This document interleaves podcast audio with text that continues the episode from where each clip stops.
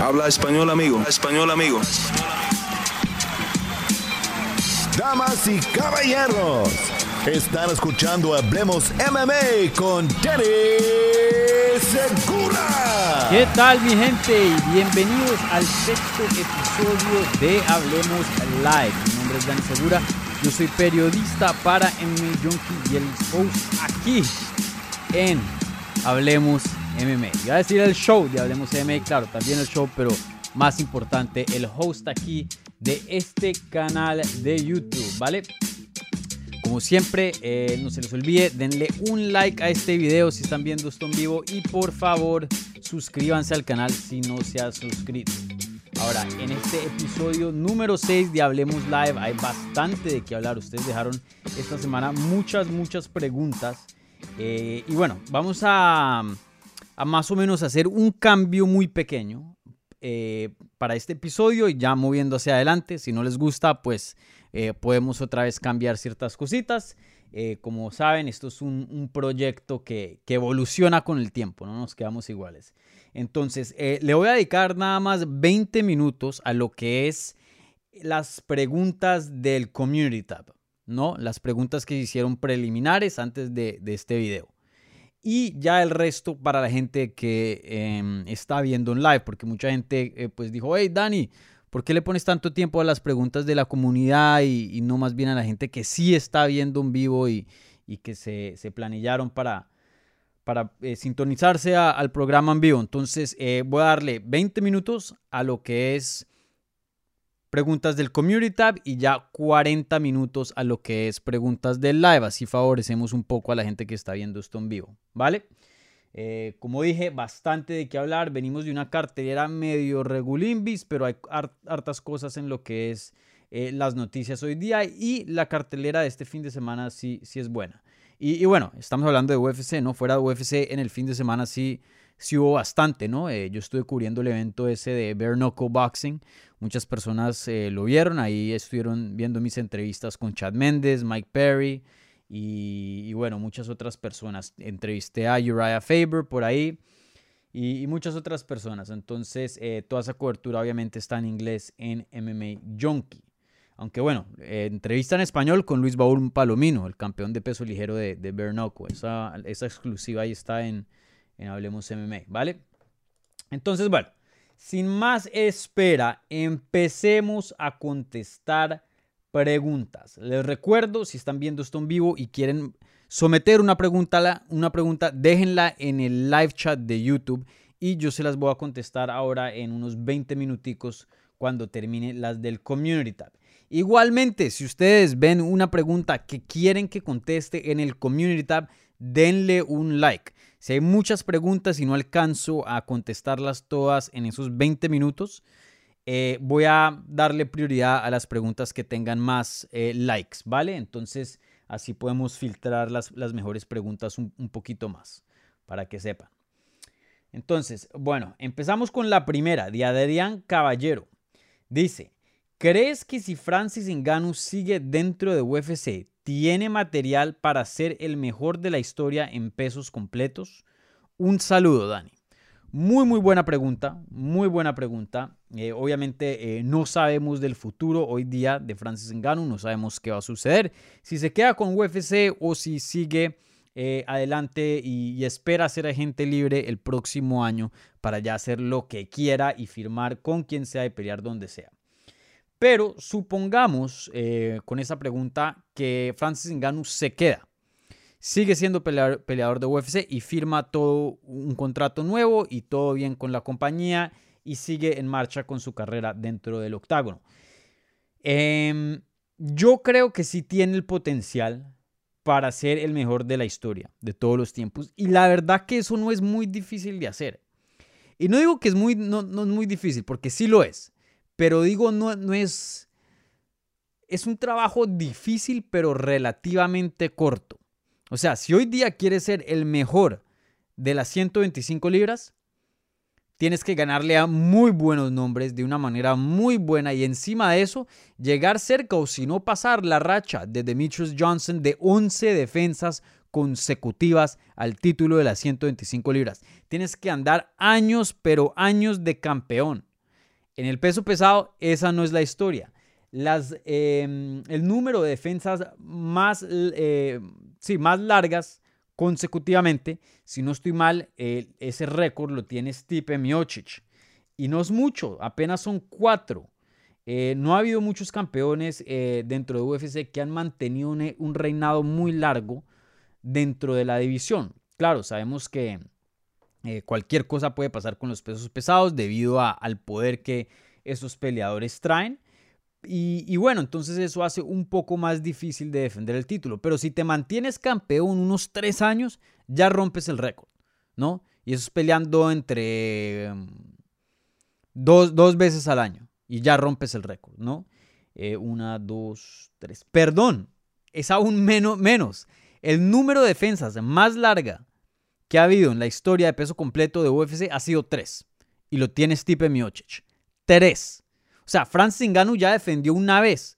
Defiende dos más y ya le empata a Stipe Miocic. Defiende tres veces más y ya se puede decir que es el campeón más dominante que ha existido en la historia de peso completo dentro de UFC. Entonces, con eso en mente, claro que Ngannou puede llegar a defender el título tres veces más y volverse el más dominante, eh, y si lo hace con em, performances, con desempeños que son dominantes y buenos y tiene buenas finalizaciones, como lo ha hecho en el pasado con knockouts muy rápidos, Claro que Francis Ngannou se convierte en lo que es el mejor de todos los tiempos. No es un título muy difícil ni, ni, requiere un trabajo muy largo para obtener ese puesto del mejor de todos los tiempos en peso pesado. Nadie lo ha hecho, nadie ha tenido un reinado largo, pero no, no, es más difícil, es más, es más fácil que en, en, otras categorías donde el récord lo han puesto otros campeones muy altos. Es decir, Anderson Silva en 185. Eh, Demetrius Johnson en, en, 125. Eh, y bueno, y hay varios dominantes. Valentina Shevchenko, Amanda Nunes, ¿no? Varios campeones que, que han puesto la tarea muy difícil para los nuevos campeones para poder superarse. Entonces sí, te respondo la pregunta brevemente, sí. Francis Ngannou tiene todo el potencial para ser el mejor de todos los tiempos si se llega a quedar con UFC. Claro que sí. Jorge A pregunta, hola Dani, me gustó mucho las entrevistas de BKFC este fin de semana, boxeo a puño limpio. Mike Perry siempre es entretenido. ¿Cuál peleador ha sido tu favorito en cubrir de tu carrera? Muy buena pregunta. Si estamos hablando exclusivamente de Bernoco, de este fin de semana, eh, pues me tengo que ir con, con el peruano Luis Baum Palomino. Me parece que tiene una historia excelente. Me parece que es muy, muy interesante. Él es un peleador emocionante dentro de la jaula, 41 años de edad, todavía no sé cómo lo hace. Eh, probablemente el mejor peleador que ha existido en lo que es Bernoco y, bueno, un tipazo, como vieron ahí en la entrevista eh, aquí en el canal, eh, una excelente persona. Pero si estamos hablando, la pregunta ya más abierta y preguntas cuál peleador ha sido tu favorito en cubrir de tu carrera, eh, esta está difícil. hay varios que, me ha gustado cubrir eh, mucho. Eh, uno que, sobresalta, em, diría em, Brandon Moreno. ¿Por qué Brandon Moreno? Porque yo empecé a entrevistar a Brandon Moreno hace muchos años atrás. Recién entró a UFC, yo lo empecé a entrevistar. Eso fue en el 2016, por ahí. después de The Ultimate Fighter. Y, bueno, yo me acuerdo que en ese entonces ni siquiera trabajaba hoy día para, para MMA Junkie, trabajaba para MMA Fighting, otra página que también es muy buena. Y, bueno, em, sí, desde el 2016 empecé a entrevistar a Brandon. Y, yo me acuerdo que hasta me, molestaban un poquito a algunas personas de, la página y, no, no de una manera mala, pero sí como que, hey, usted se la pasa entrevistando a Brandon a, cada rato. Y yo, pues sí, yo, déjenme. Uno de los pocos eh, mexicanos en ese tiempo, de los pocos latinos que eh, representaban ahí dentro de UFC y, bueno, una gran entrevista y siempre le vi potencial al Brandon, siempre pensé que iba a llegar a grandes cosas. Y, bueno, hoy día ver que se vuelve el primer peleador eh, nacido en México, que se vuelve campeón de UFC, teniendo en cuenta que lo llevo entrevistando desde, Desde que entró a UFC lo entrevistaba hasta después de que UFC lo había cortado. Le seguía eh, siguiendo la carrera. Entonces, he visto la evolución y, el crecimiento, no solo como profesional, pero personal de Brandon y de persona. Entonces, em, siempre pues eso es, es chévere, es una, evolución, algo muy lindo de ver, ¿no? Ver a alguien superarse, ver a alguien esforzarse, ver, a alguien em, literalmente em, cumplir sus sueños. Entonces, pues... Eh, eso ha sido una experiencia muy linda, cubrir la, carrera de Brandon y, y, bueno, él sigue siendo muy joven, creo que 28 años apenas o algo así y, le queda mucho más por delante. Entonces, eh, diría Brandon, pero hay, hay, varios también. Em, ¿qué, otro? Mm, ¿Qué otra carrera me, gustó mucho? Eh, la de Brad Pickett, yo entrevistaba mucho a Brad Pickett en inglés, no sé si se acuerdan de él. Peleó hace muchos años dentro de UFC y, y bueno, peleaba en WBC. Y, bueno, él tiene una victoria sobre Demetrius Johnson y alguien que siempre me dio tiempo, muy chistoso. Él es inglés. Em, y, siempre me da ese tiempo y, lo entrevistaba bastante. Igualmente con, con, Mike Brown, que hoy día es uno de los mejores coaches, entrenadores de, de las artes marciales mixtas. Lo entrevistaba bastante cuando él era peleador. Eh, yo entrevisté a Amanda Nunes hace años, antes de que estuviera con American Top Team. Y ella me dijo hace años, años, eh, tenía derrotas y todo. Y me decía yo voy a ser campeona, yo voy a ser campeona. Y me lo dijo con una convicción. Em, por ahí tengo eso, ese videito, debería sacarlo. Em, me dijo con una convicción Amanda Nunes que iba a ser campeona y, bueno, eh, en ese tiempo no sabía qué iba a pasar y nunca me imaginaba que, que, iba a ir a la racha en la que hoy día pues se encuentra, sin contar obviamente la, la derrota contra Juliana Peña y, volverse la mejor de todos los tiempos, eh, independientemente de cualquier categoría. Entonces, eh, la carrera de Amanda Nunes también me, gustó cubrirla también eh, bastante. Y así han habido varios, así han habido varios. Eh, han habido varios, pero sí, buena pregunta, Jorge. Diego Nieto. Hola Dani, primero agradecerte por tu trabajo. De nada y muchas gracias por ese comentario. Espero que hayan disfrutado estas últimas entrevistas que, he hecho. Entrevista con Más Vidal, eh, tour de American Top Team. Yo sé que a ustedes muchos eh, les, les, gustó. Muchos pusieron ahí que, que, que, les gustó lo que fue el tour de, American Top Team y ver las instalaciones de un gimnasio eh, mundial, ¿no? Uno de los mejores gimnasios hoy día. Y, bueno, hay también otras entrevistas, Luis Baum Palomino y, muchas otras. Y, y dos entrevistas tengo más que tengo que editar y, publicar muy buenas. Paulino, Paulino Hernández, el coach, el primer coach y el coach hoy día de striking de Jorge Masvidal. Con él empezó todo.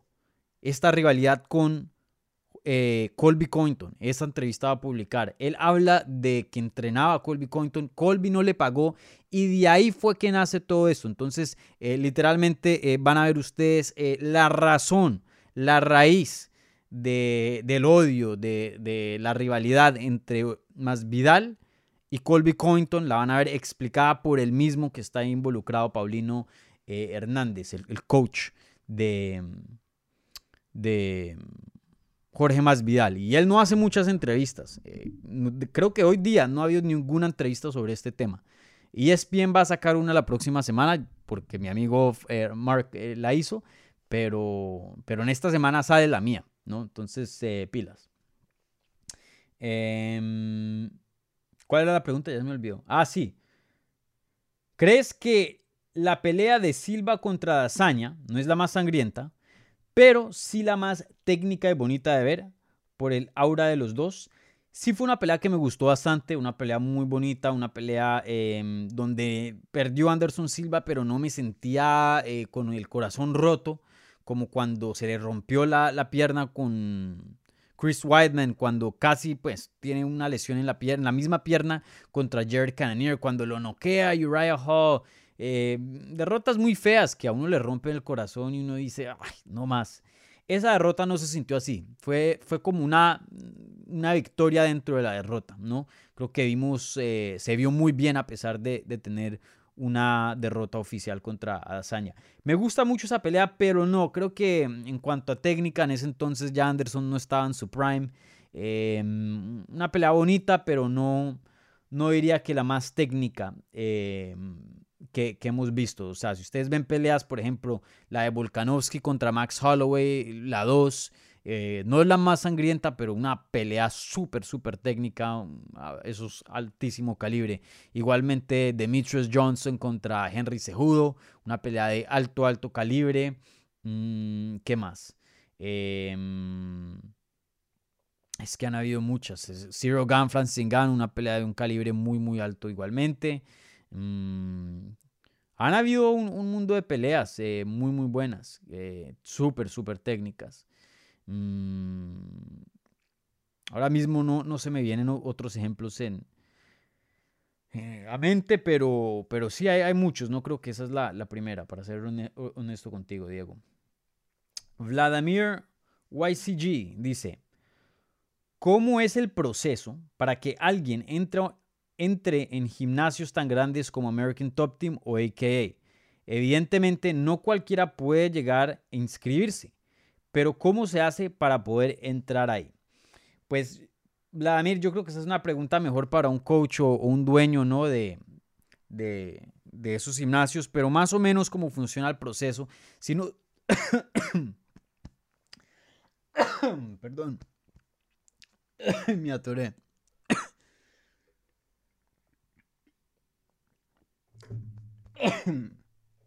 Epa. Qué pena. Por hablar mucho. Ay, madre, ojalá que no me muera aquí en un live. Ah. Listo, ya. Eh, uy, no, todavía no.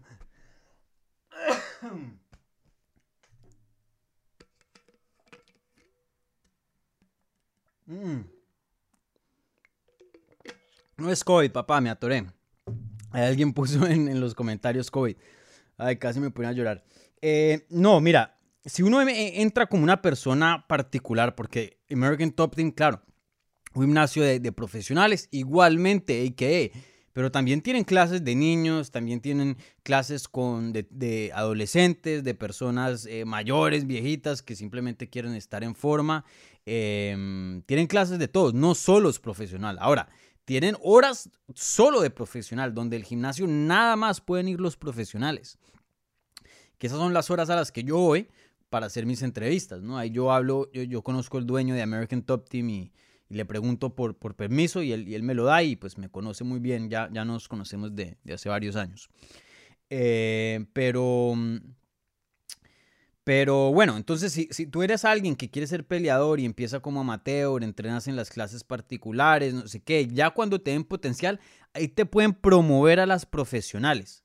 Ahora, si ya eres un peleador profesional, tú no puedes llegar así como así. Ahí vimos la historia de Enrique Barzola, que también entrenó en American Top Team y hoy día se encuentra en, en así como mencionas en la pregunta. Em, él entrenaba en American Top Team y le gustaba el estilo y lo que se hacía en AKA y pensaba que era mejor para, para su, carrera. Entonces, le mandó un mensaje por Instagram a mm, el coach eh, Javier Méndez y Javier Méndez dijo, bueno, pues aquí tenemos varios de la misma categoría, necesito cerciorar de que está bien con ellos porque no te van a traer la competencia a, tu equipo, ¿no? Y, especialmente si van a pelear en el futuro. Habló con Mowgli, habló con otros muchachos de, esa categoría y les dijeron sí.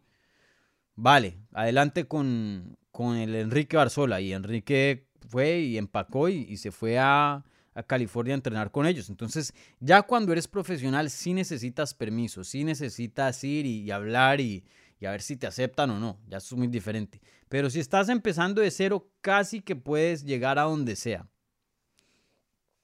Casi que puedes llegar a donde sea. Obviamente tienes que pagar una mensualidad y, eso. Pero sí, no, no es así súper difícil. No, no lo es. Francisco Vega, em, aquí con otra pregunta muy, muy buena. Saludos Dani, BKFC ya se transmite por ESPN, me imagino que en Latinoamérica, porque aquí en Estados Unidos no. Debe ser la promotora con más crecimiento. ¿Crees que podría desplazar a Bellator? Asimismo, ¿qué te parece? Asimismo, ¿qué te parece las técnicas de las tales peleas? pues no se emplea solo el box.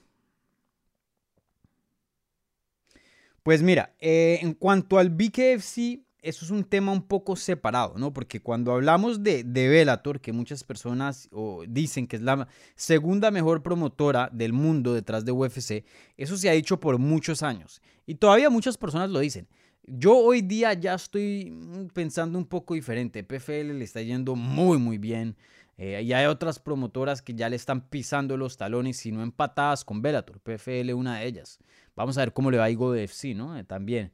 Eh, pero eh, BKFC ya es otro deporte, es boxeo a puño limpio. Entonces yo no meto BKFC en esa categoría de las artes marciales mixtas porque es otro deporte. Pero que, que, que si podría desplazar a Bellator en cuanto a views y eso, yo creo que ya. La verdad es que Bellator, por estar en Showtime, y estoy hablando exclusivamente de Estados Unidos, no sé cómo transmite en Europa, no sé cómo transmite en, bueno, en Europa yo sé que en Inglaterra, no sé el resto de Europa, pero tiene un, deal con, con Sky Sports, si no estoy mal. Y en Latinoamérica yo sé que en Brasil tienen un deal con, con otra televisora, Globo, si no estoy mal, o no sé quién. Y, bueno, no sé, en, Hispanoamérica no sé cómo transmite, creo que por YouTube, lo último que había escuchado. Pero bueno, en cuanto a, los números de Estados Unidos, yo, yo los he medio escuchado rumores y eso. Y, y BKFC ya le pasa, le pasa por encima en cuanto a views a, Bellator. Em, que los desplace, no creo, porque están en otras categorías. Uno es MMA, otro es boxeo a puño limpio. Pero en cuanto a, a views y eso, yo creo que hasta ya de pronto los pasaron. Ya de pronto los pasaron. Eh, ¿Qué pienso? Eh, y bueno, la segunda pregunta era, asimismo, ¿qué te parecen las técnicas de tales peleas? Pues la verdad, al principio a mí no me gustaba ver para nada. Yo lo cubría pues porque este es mi trabajo y si mi editor me manda a, cubrir la pelea, pues yo la cubro y hago las entrevistas y soy profesional y no y, pongo buena cara y, tampoco es que me, me, moleste así muchísimo. Pero no es un deporte que me encante. Hoy día tampoco diría que me encanta. Para mí mi amor todavía es artes marciales mixtas, luego el boxeo y después ya diría que grappling y de pronto ya Bernoco como de, de, últimas más o menos. Me parece un poco sangriento, no, no me parece... Mm, es que a puño limpio se cortan muchos. Si ustedes vieran, yo vi cómo le ponían, em, obviamente no podía grabar esto, pero yo vi cómo le ponían los puntos a, Julian Lane, que quedó destrozado después de pelear con Mike Perry. Igualmente el Mike Perry, yo estaba entrevistando a Mike Perry y mientras tenía ahí el micrófono veía cómo le salía la sangre. Eh, la peleadora que perdió por el título de 125 eh, de las mujeres. Eh, Britain, Hart, que hoy día es Britain Beltrán, porque pues le cambió el nombre después de que se casó con Joey Beltrán. Esa, esa muchacha tenía la cara destruida. Y a mí eso eso pasa en las artes marciales mixtas a veces, pero muy poco. O sea, no tanto como Bare Knuckle. Bare Knuckle en cada peleazo parece que se le va a caer la cara a un peleador. Y, tengo preguntas en cuanto a largo plazo, en cuanto a la salud de estos peleadores.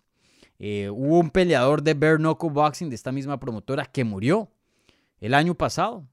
Eh, han habido otros que han tenido lesiones muy terribles. Uno que ganó esa misma noche en el evento pasado, que si no estoy mal entrena con con Jorge Rubio, creo. Em, le pegaron en la garganta y quedó en coma dos días y luego regresó, ¿no? Ya hoy día sigue peleando, pero me parece un poco muy brutal, ¿no? Y eso teniendo en cuenta que mi, vida es cubrir eh, peleas, ¿no? Eh, creo que eso dice mucho. Y en cuanto a técnica, creo que el Baúl Palomino muestra mucha técnica. Hay varios que sí. Pero también muchos just bro, e, es, solo brawling y, a darse duro y quién tiene más poder y quién tiene la mejor quijada y a veces no se ve técnica muy linda, simplemente eh, parece hasta una pelea callejera. Eh, entonces, yo no soy el fan más grande de Bernoco, ya este siendo mi segundo evento que curo de Bernoco, me está empezando a gustar un poco más y ya estoy un poco más acostumbrado, pero de todas maneras me parece un poco muy brutal para mi gusto, chin más. Si les, si les, bueno, pero ahí ya deja ser Bernoco, ¿no? Si les ponen guantes por lo menos chiquiticos para que, para que, por ejemplo, no, no dejen esto, ¿no? No dejen em, que los puños estén así, la cerradura, ¿no? La, de, los puños. Por lo menos que los cubran un chin para que no, no haya ese, esos puntos ya de los nudillos, ¿no? Para cortar la cara. No sé.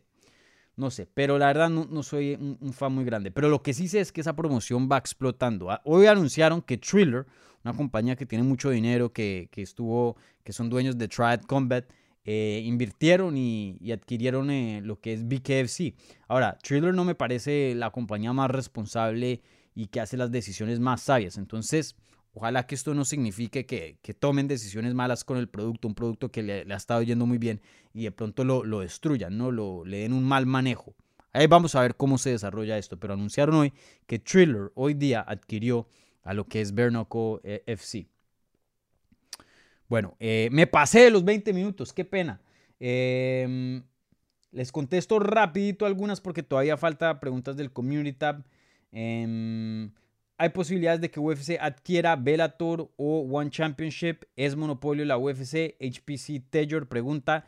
Una pregunta muy complicada que me demoraría mucho tiempo em, respondiendo, pero no, no hay posibilidades de que UFC adquiera Bellator o One Championship.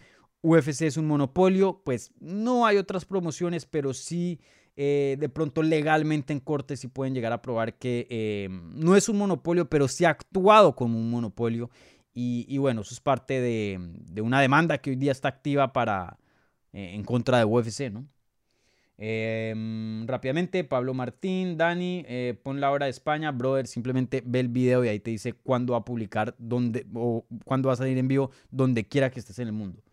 No, no puedo estar poniendo la hora de México, de Colombia, de Guatemala, de España, no puedo, no puedo. Luis Ramírez, ¿sabes algo de Brando Moreno? Saludos desde Oaxaca, México. Gracias por el trabajo realizado, Dani. Pues de nada y no, no sé nada de Brandon. Eh, le voy a textear a ver qué, es lo último. Ok. Eh, Cristian Arancibia dice: Saludos, Dani. Eh, ¿Cómo ves la pelea de Nachito Bajamundes este sábado? En estos días, sino mañana, haré un video sobre la cartelera del sábado, así que tranquilos, les daré un análisis más profundo mañana.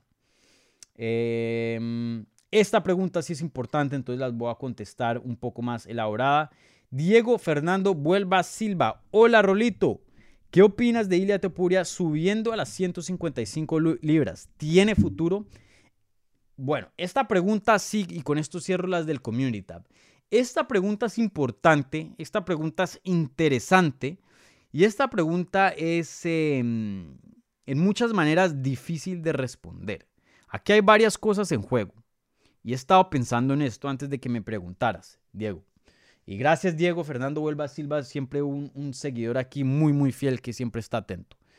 Diego, aquí hay varias cosas en juego. Ilia, por lo general, daba 145, no voy a decir con facilidad, pero nunca, llegó, o sea, nunca lo vimos llegar en la báscula temblando como Aspen Lad. Nunca se desmayó en la báscula, nunca que no podían caminar y, lo tenían que cargar. Eh, José Aldo, yo me acuerdo una vez llegando a 145, eh, cuando le, costaba mucho llegar a ese peso, lloraba eh, y quebrantado el espíritu. A Elia siempre lo vimos, claro, desgastado, porque eso es lo normal de un corte de peso, pero fuerte. Lo vimos fuerte y con ánimo. Esas son dos cosas importantes, fuerte y ánimo. Em, entonces me sorprende de que suba a 155. Esto me deja saber, porque viene de una pelea donde no llegó a la pelea, donde no llegó a dar el peso, eh, no porque no lo dio, sino que literalmente la Comisión de California no lo dejó pesar y canceló la pelea la noche antes del pesaje debido al corte de él. Entonces, esto me deja eh, pensar que algo cambiado en el cuerpo de él, o se ha subido de peso, o simplemente no le está respondiendo al corte de peso, que ellos no quieran volver a intentar a 145. Entonces, se, mueven para 155. Va a pelear contra Jai Herbert el 19 de marzo, si no estoy mal. Y, y me parece muy interesante. Ahí vamos a ver qué sucedió. No lo sé, no he hablado con Ilia. Me encantaría saber, pero, pero bueno, lo que sí sé es que 155 históricamente, y creo que hoy día es una división, y no estoy esto no es secreto, una división más difícil que 145. Simplemente una decisión, una división más complicada, con contendientes mucho más duros. Claro, y 145 es, está lleno de monstruos, ¿no?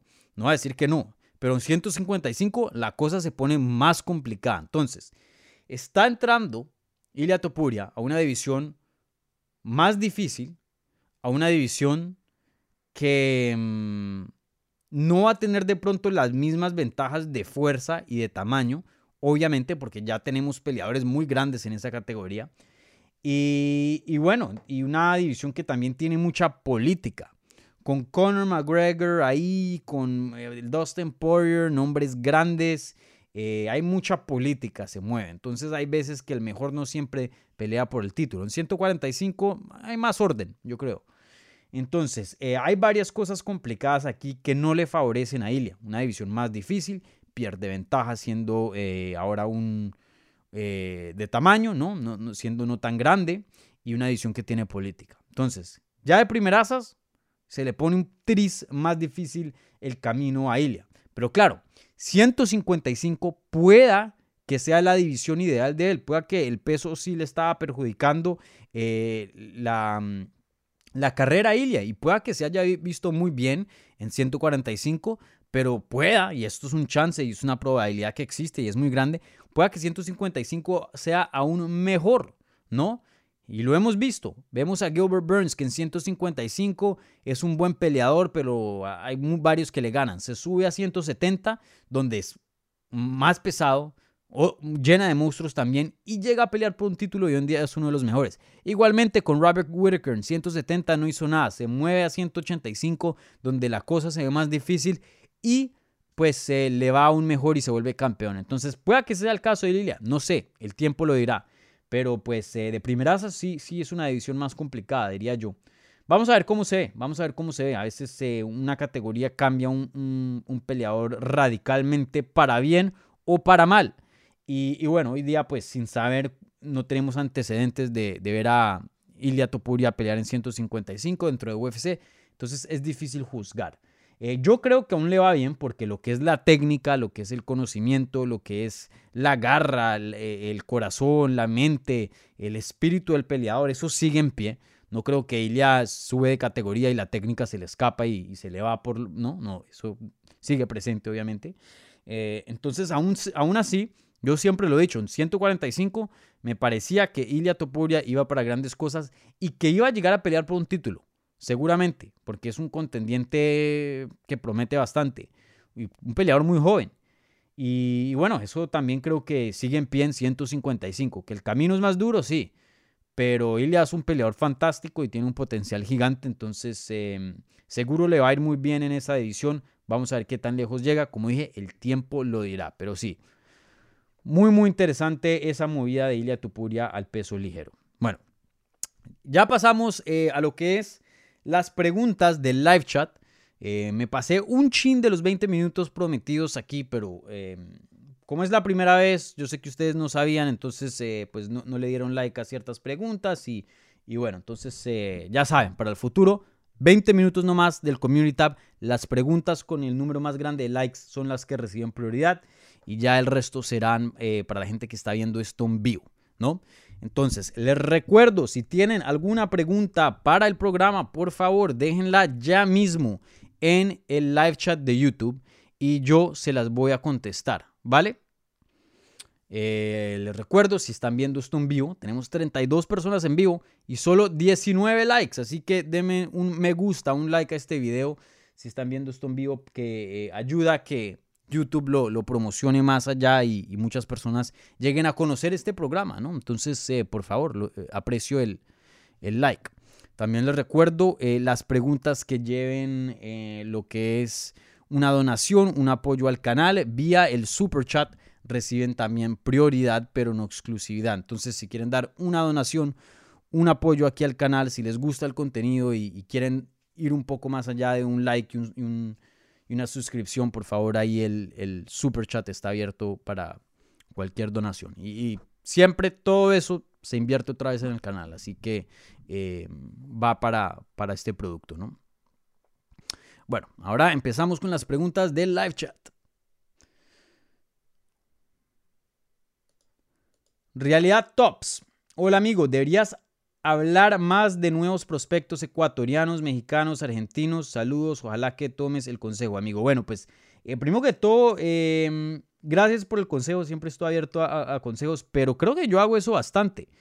Eh, tuvimos a, mm, el mexicano este Leiva, que, apenas está empezando la carrera como profesional, luchador olímpico que representó a México en las Olimpiadas, eh, un prospecto gigante, lo tuvo en el canal, saqué una historia sobre eso en MMA Junkie, eh, Jasmine Jauregui, que pelea en combate global, que pinta para ser una peleadora de UFC, muy joven también, la entrevisté en Hablemos MMA, historia en MMA Junkie, y, muchos. Em, Elizabeth Rodríguez, que es de Lobo Gym, también entrevistada. Em, mexicana. Yo entrevisto a muchos prospectos, pero tiene que haber un balance. Si me dan la oportunidad, el chance de entrevistar a Jorge Masvidal, que no es un prospecto, ya un, peleador establecido, creo que ustedes por los comentarios y los views aprecian también la entrevista con Jorge Masvidal, aprecian también la entrevista con Luis Baum Palomino, aprecian también la entrevista con el coach, el entrenador de Habib, em, etcétera, etcétera. Las estrellas más, Brandon Moreno, las estrellas más grandes de hispanas de este deporte.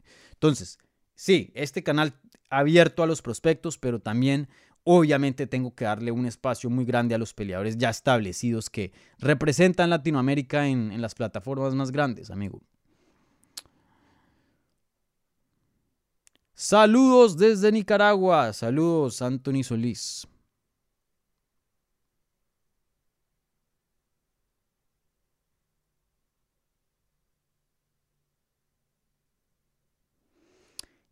F por el Atleti, carita triste de Sebas Sebas. Ay, Sebas Sebas, mira.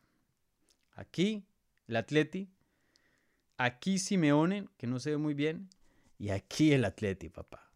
Uno a uno. Nos merecíamos más que un uno a uno. Me pareció que eh, tuvimos muy mala suerte. Creo que dos o tres pegaron muy buenas en el palo. Mm, el, el, Manchester United no me pareció que tuvo un juego muy bueno. Eh, tuvo bastante posesión, pero el Atleti atacó más, prometió más, fue el equipo más peligroso, pero simplemente mm, no entraron eh, ciertos goles desafortunadamente quedó uno a uno y nos vemos en Manchester ya en unas semanitas. Ahí nos vemos. Armando Salgado dice, Dani, ¿qué opinas de Rafael Fisif? Si le gana a Rafael Dos Anjos, estaría ascendiendo al puesto 6 del top. ¿Crees que el futuro podría llegar a una oportunidad titular? Sí, claro. Eh, eh, Rafael, bueno, Rafael, porque no es brasilero, eh, Fisif, un peleador excelente, un peleador con un Muay Thai divino, un peleador, un, Muay Thai, pero espectacular, súper, súper técnico, un peleador que le gusta pelear con un ritmo alto, le gusta marchar hacia adelante. Eh, claro, pinta para bastante, creo que tiene un potencial gigante. Mm, ya contra el top, top, top, no sé cómo le vaya, el tiempo lo dirá. Eh, mi... Ah, me dice, ah, con él no sé si llegue a pelear un título, va a llegar el top, sí, pero pelear por un título es bien complicado. De pronto, de pronto. Eh, ya cuando lo veamos con, con peleadores más duros, pues dirá mucho del potencial de él esta pelea con Rafael Dos Anjos. Dos Anjos es un peleador que em, tiene toda la experiencia del mundo, ex campeón, sabe luchar muy bien. Eh, creo que aquí lo vamos a, ver mucho. Creo que esta pelea con Rafael Dos Anjos nos va a decir mucho el potencial. Esta pregunta yo creo que es un poco más apta para después de, la pelea. A ver si él tiene el potencial para llegar a pelear por un título. Eh, creo que lo sabremos después de la pelea con, con Dos Anjos o tendremos unas mejores pistas. Hoy día un poco difícil de decir porque no lo, no lo hemos visto eh, retarse, medirse con el top top, pero por lo que vemos por ahora, un peleador muy bueno que está en ascenso y creo que va a seguir en ascenso, yo creo. Yo creo. Hi desde España, Alfredo Alfredo. Saludos. Quiero ir a España. Solo he ido a Barcelona, mi prima vive por allá. No conozco Madrid, mi sueño es ir a, a Madrid, ver un partido del Atleti, pasear, y bueno, hay muchas ciudades y comida muy buena también por allá. Mucho que ver en España.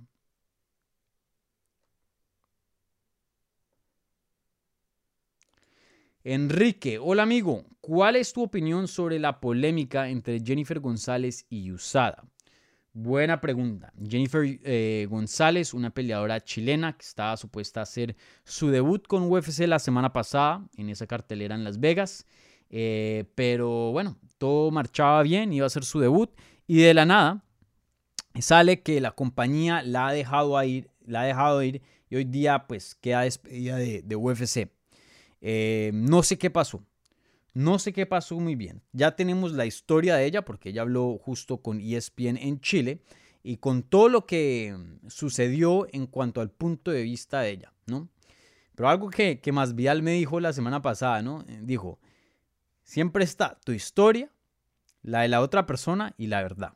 Ahora, no estoy diciendo que Jennifer González es mentirosa ni nada de eso, pero también antes de dar eh, una opinión bien fuerte, pues también toca eh, escuchar el lado de, de Yusada y, ese representante que fue a visitar a Jennifer González, ¿no? A ver cómo es el cuento de él.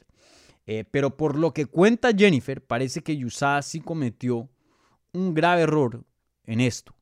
Eh, Jennifer, pues una peleadora nueva dentro de UFC, no está muy familiarizada con lo que es los protocolos de Yusada, unos protocolos muy, muy, pero muy estrictos tan estrictos que hasta invaden em, la privacidad, ¿no? Eh, está esa historia que Tim Kennedy, uh, Tim Kennedy acababa de entrenar y estaba todo sudado y, le llegó USAID y dijo, bueno, eh, ya los atiendo, me voy a bañar. Y dijo, no, yo no lo puedo dejar de, de, o sea, no puedo dejar que salga de mi vista. Pero él dice, pues estoy sudado, acabé de entrenar con otros peleadores, si no me baño me va a dar un hongo, un, un staff, un, un ringworm, yo me tengo que bañar ya. Dijeron, no, no, no se puede. Entonces dijo, bueno, me voy a bañar. Y se bañó con el man de Yusada en el baño viéndolo. O sea, si hablamos de privacidad, Yusada son unos arbitrarios, pero terribles. Pero bueno, en fin, eso es otro topic para otro día. Cuenta Jennifer González que em, uno le tiene que decir a Yusada dónde está a cada rato. Entonces, de 10 de la mañana a 2 de la tarde voy a estar en el gimnasio, después voy a estar media hora en la casa, después voy a ir al supermercado. O sea, Yusada tiene que saber en dónde estás 24 horas al día. Jennifer no sabía que era tan estricto, entonces dijo, pues sí, más o menos hasta ahora estoy en el gimnasio, luego estoy en la casa y bueno, eso es prácticamente lo que yo hago y por, por cuestiones de pelea, porque toca hacer muchos exámenes, también tenía vueltas que hacer y no las puso en, lo que es, eh, su horario, su itinerario. Yusale llegó a la casa, ella justo estaba llegando, entonces por lo menos ni siquiera la cogieron fuera. Dijo, bueno, ya los atiendo, déjenme y, les abro aquí, tengo que meter a mis perros porque va y los ataca, ya tiene aparentemente eh, unos perros, creo que dijo Rottweilers, unos perros muy, muy grandes que aparentemente no son muy amigables. Y ellos dijeron, no, no, tenemos que entrar ya, y ya no en un momentico, ustedes no pueden entrar.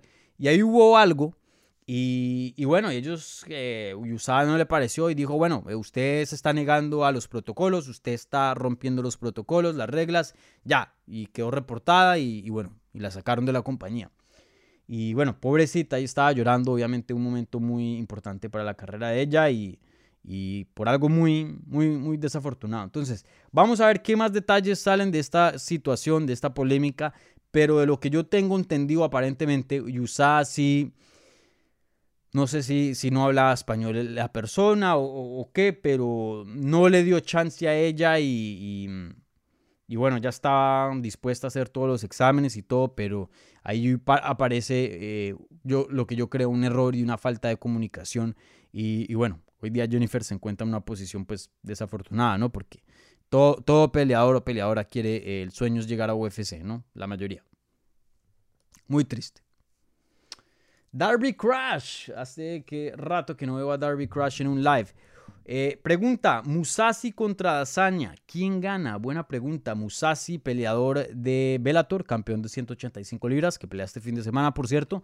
Eh, uno de los mejores que ha existido en esa división. Y, él no está en Bellator porque perdió y lo dejó ir UFC y hoy día... Em, y hoy día llega Bellator y, y, mucha gente considera ¿no? la segunda división, por decir así, el descenso, ¿no? Y ahí se vuelven campeones. Eh, no. Musashi se fue porque no le pagaban muy bien en, en UFC. Y terminó su contrato, se, se, fue como agente libre, vio opciones y la opción más grande que le pagaba más era Bellator. Y él dijo, me vale, que la gente piense que soy el mejor o no, me vale. Yo lo que quiero es dinero. Y se fue para Bellator y hoy día la, la ha rompido, ¿no? La ha roto. Em, desde que se fue, bueno, no, sí, bueno, desde que se fue de UFC en el 2017 ha ganado todos sus, combates excepto contra Rafael Lobato Jr.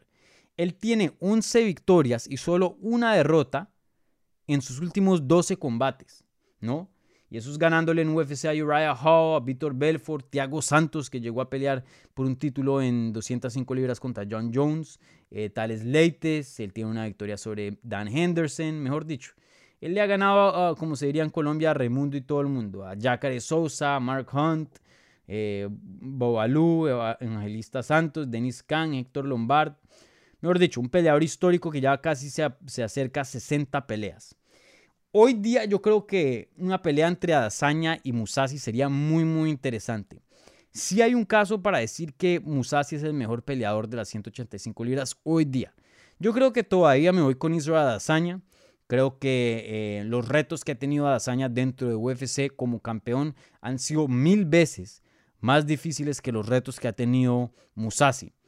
Pero hoy día, si Musashi llegara a pelear en UFC, fácil, les digo, fácilmente Musashi es un top 5, probablemente un top 3. Y seguro estuviera peleando por el título contra Israel Adesanya. Musashi es así de bueno. Y, bueno, eh, claro, hasta que veamos una pelea entre ellos dos es, difícil contestar esta pregunta con certeza. Pero yo creo que Adesanya ganaría. Pero que me interesaría esa pelea, que sería muy reñida, lo tengo seguro. Eh, y bueno, y, y, y y no darle chance a Musashi sería algo loco. Musashi tiene potencial para ganarle a Dazaña, sí, claro. Pero si yo tengo que escoger, creo que hoy día el mejor es a Dazaña. Pero buena pregunta. Yo creo que esa pelea nunca pasa, desafortunadamente, pero sería una muy buena pelea en el futuro. Edgardo Corleone y dice, Dani, ¿no crees que hubiera sido increíble ver a Javi pelear contra un, grappler de nivel Oliveira o Dariush, sí, claro. Sí, claro. Eso es lo único, y bueno, no le quiero quitar a nada Javi, 29 y 0, uno de los peleadores más dominantes, si no el más dominante que ha existido en la historia de este deporte. Dominante, no el mejor, no el más grande, el dominante. Eh, un peleador que eh, destrozó a, a todos sus oponentes, prácticamente casi. Y un peleador que eh, lo único que medio se puede decir, aunque Javier Méndez me ha dicho, te lo, te lo aseguro, que si Ferguson hubiera peleado contra Javib, Javib lo hubiera destrozado. Pero bueno, eso es Javi Méndez. Pero sí me hubiera gustado. Para mí la kriptonita de Javib sí seguía siendo Tony Ferguson. Y no Tony Ferguson de ahora. Porque ya muchos le pueden ganar a Tony Ferguson. Pero el Tony Ferguson del 2000, ¿qué? 16 más o menos, 17 yo creo que ese fue el prime 2017 de Tony Ferguson. Un grappling pero fenomenal, unos codos desde abajo, eh, una máquina. Igualmente el Oliveira, porque Oliveira lo llevas al suelo y te metes en problemas. Es al revés, no lo llevas y lo dominas, lo llevas al suelo y te metes en problemas. Entonces sí me hubiera gustado ver a Habib contra un grappler de esa calidad.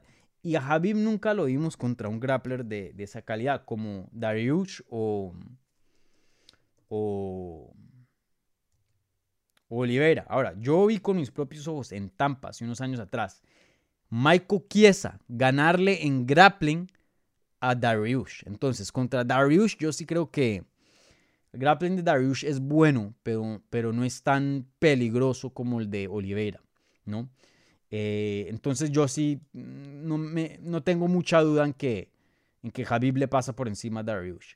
Pero contra Oliveira, especialmente teniendo en cuenta el alcance de Oliveira, porque lo puede mantener a distancia, eh, qué tan largo es, eh, qué tan peligroso es en el Muay Thai y en el piso en su espalda, eh, sí me hubiera interesado.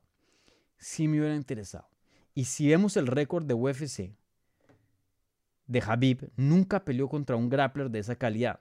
Kamar Shalarose era un buen luchador, Gleison Tiva, fuerte. Tiago Tavares, bueno, pero pues no el nivel. Abel Trujillo no, Pat Healy no, Rafael Dos Años no, Daryl Horcher olvídate, Michael Johnson olvídate, Edson Barbosa olvídate, Ada Quinta sabe luchar, pero olvídate, no es un grappler top. McGregor, olvídense que es, que es un grappler, Dustin Poirier, cero de grappling. Bueno, no, sí es bueno, pero no tan bueno como un Oliveira. Eh, y Justin Gagey, pues, eh, no es un grappler. Entonces, eh, sí, sí, sí, yo creo que esas preguntas son válidas para Habib. Eh, sí me hubiera gustado verlo contra un, un grappler de ese nivel y desafortunadamente no pasó. Qué tristeza. Pero bueno.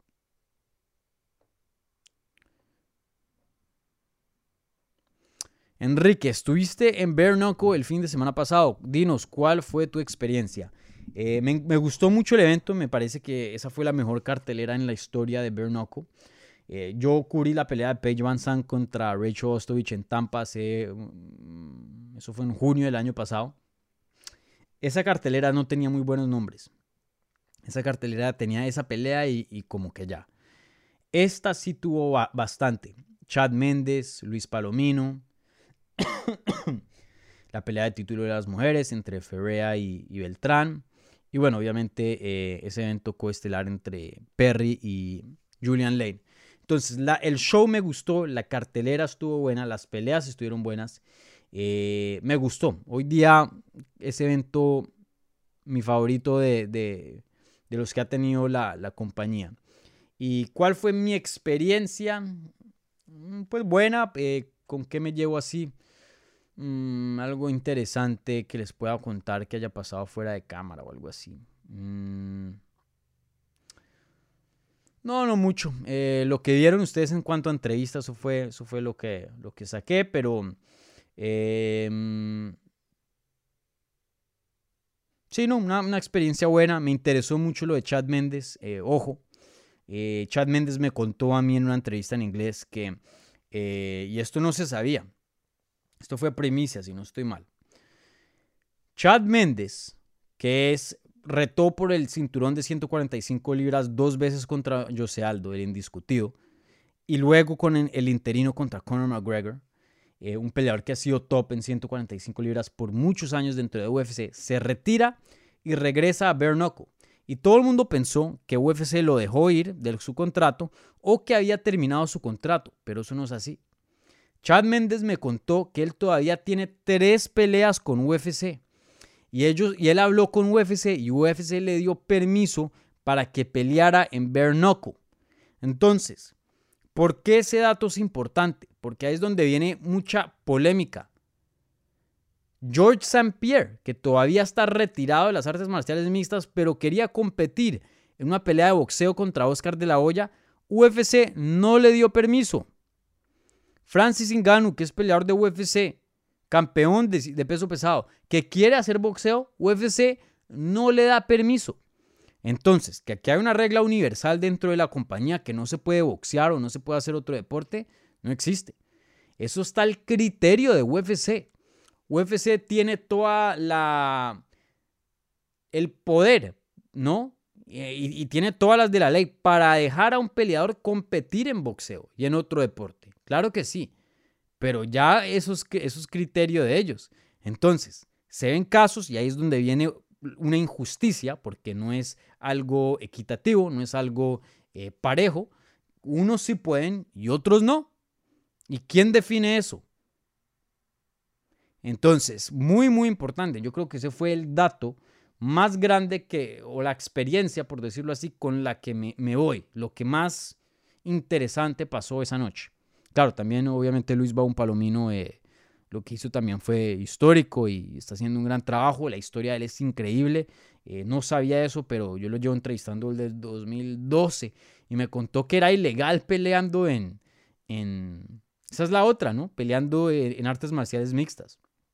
Ilegal en este país, indocumentado por 31 años indocumentado y hasta poquito se volvió residente y creo que ya el próximo año em, se va a volver ciudadano, algo así. Y, entonces, creo que en el episodio pasado de Hablemos Live me preguntaron, oye, y Luis va a un palomino, ¿por qué nunca llegó a UFC? Yo les dije, déjenme lo voy a contactar y les tengo una respuesta. Y literalmente a los dos días lo entrevisté y ahí les traje la respuesta. Él me dijo, porque era ilegal y no podía viajar, yo nunca entré a UFC. No pensé que era posible. Entonces imagínense. Esas dos cosas, lo de Chad Méndez y la historia de Baún eh, con eso, con eso me llevo del evento, Enrique. ¿Qué más hay por aquí? Ya nos estamos acercando a la hora y yo me tengo que ir pronto. Aquí HDMI Axe pregunta, Dani, qué mal partido del Manchester, pero el Old Trafford sale mejor Cristiano y el equipo, ¿cómo lo viste siendo del Atleti? Eh, como dije, me pareció el Atleti lleva una trayectoria muy, muy fea. Muy, pero muy fea. Eh, está perdiendo contra equipos que no debería perder. Hace poco perdió contra el Levante, que lleva, eh, estaba de último en la tabla. No sé si hoy día sigue de último. No había, solo había ganado un partido en toda la temporada. Y bueno, le gana al Atleti, que son los, los, los campeones actuales de la liga, ¿no? Y, bueno, y están jugando muy mal. Entonces, eh, verlos jugar bien como conjunto, presionaron bien, eh, tenían buenos em, ataques creativos. Joao Félix se metió un partidazo. Eh, los cambios estuvieron buenos. Todo, la verdad que todo, defendieron bien, que me sorprende. todo lo del Atleti estuvo muy bueno y promete bastante. Pero como lo dije hace unos minutos atrás, em, tuvieron mala suerte. Grisman un palazo y ahí hubo otras ocasiones. Y así es el fútbol, así es el fútbol. El fútbol, pues, em, mucha técnica, mucha estrategia, pero también está el factor suerte y desafortunadamente no estuvo el, en el lado del Atleti en esta jornada. Pero bueno, ahí veremos en el Old Trafford cómo nos va. Y sí, le tengo miedo al Cristiano, porque ese Cristiano está diseñado para Champions League. Eh, ha sido una pesadilla para el Atlético en años pasados y, bueno, y espero que aquí tocando madera, ¿no? Eh, no sea el caso esta temporada. Cuenta Google. Soy nuevo aquí. ¿Sos español o colombiano? Colombiano. Soy de Bogotá, Colombia. Álvaro, ¿dónde está el invitado? Em, invitado no, esto es solo, solo yo. Invitado para las previas, para las reacciones de eventos. Eh, pero Hablemos Live, un programa donde, donde salgo yo. Creo que de pronto trae, voy a traer un invitado en números especiales. Cuando llegue al episodio número 10 y cosas así, traigo a alguien como para cambiar un, chin, pero no. Esto es un programa em, independiente en cuanto a, mi actuación, por decirlo así. Bueno, ya amigos, ya estoy llegando a la hora. ¿Qué otra preguntita hay por aquí? José Luis Sousa, perro, haces un trabajo muy bueno. Ese es un muy buen trabajo. Gracias, gracias. Sí, estas últimas semanas he estado muy contento con el contenido que les he podido traer. Como dije, entrevista con Jorge Más Vial en español, que eso es muy, muy difícil de conseguir. Se los prometo que es muy difícil de conseguir. Yo sé. Em, las entrevistas con Luis Baum Palomino fueron excelentes. Em, bueno, el Tour de American Top Team, no, la verdad no sé qué esperaba al sacar ese video. Eh, lo hice porque estaba en el momento y dije, oiga, pues sería chévere que la gente viera cómo, cómo están las instalaciones acá, porque pues se habla mucho de eso, ¿no? Y, pero mm, el feedback que recibí de ese video fue increíble. Yo sé que a muchos de ustedes les gustó, entonces me alegra, porque pues yo me esfuerzo bastante. Y, bueno, eh, como les dije, se viene bastante contenido. Eh, entrevista con Paulino Hernández, coach de, mm, de Jorge Masvial, y él va a hablar, o habló, y eso va a publicar de todo el drama que pasó entre Colby y Jorge, y, mucho más. Eh, igualmente, Karina Rodríguez, campeona de Invicta, que defiende su título el 9 de marzo, entrevista con ella.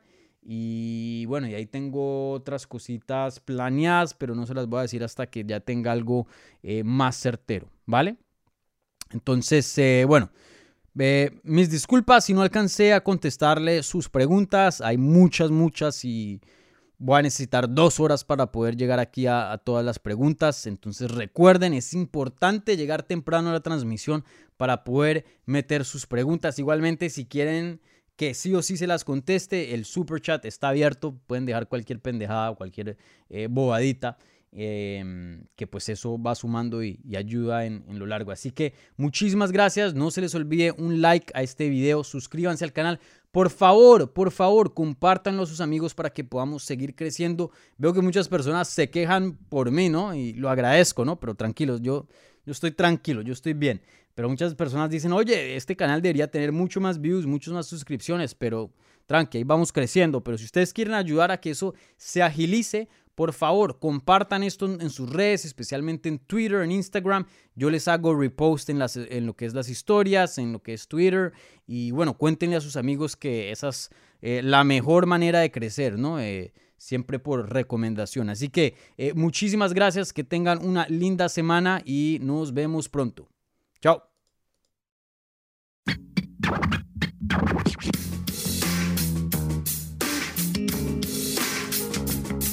Gracias por escuchar Hablemos MMA. Si les gustó el show, los invitamos a que se suscriban en su plataforma favorita de podcast para recibir episodios semanales. También déjanos tu review o cualquier comentario. Pueden seguir Hablemos MMA en Twitter, Instagram y Facebook en arroba Hablemos MMA. Y me pueden seguir a mí en arroba Dani Segura TV. Hablamos la próxima semana.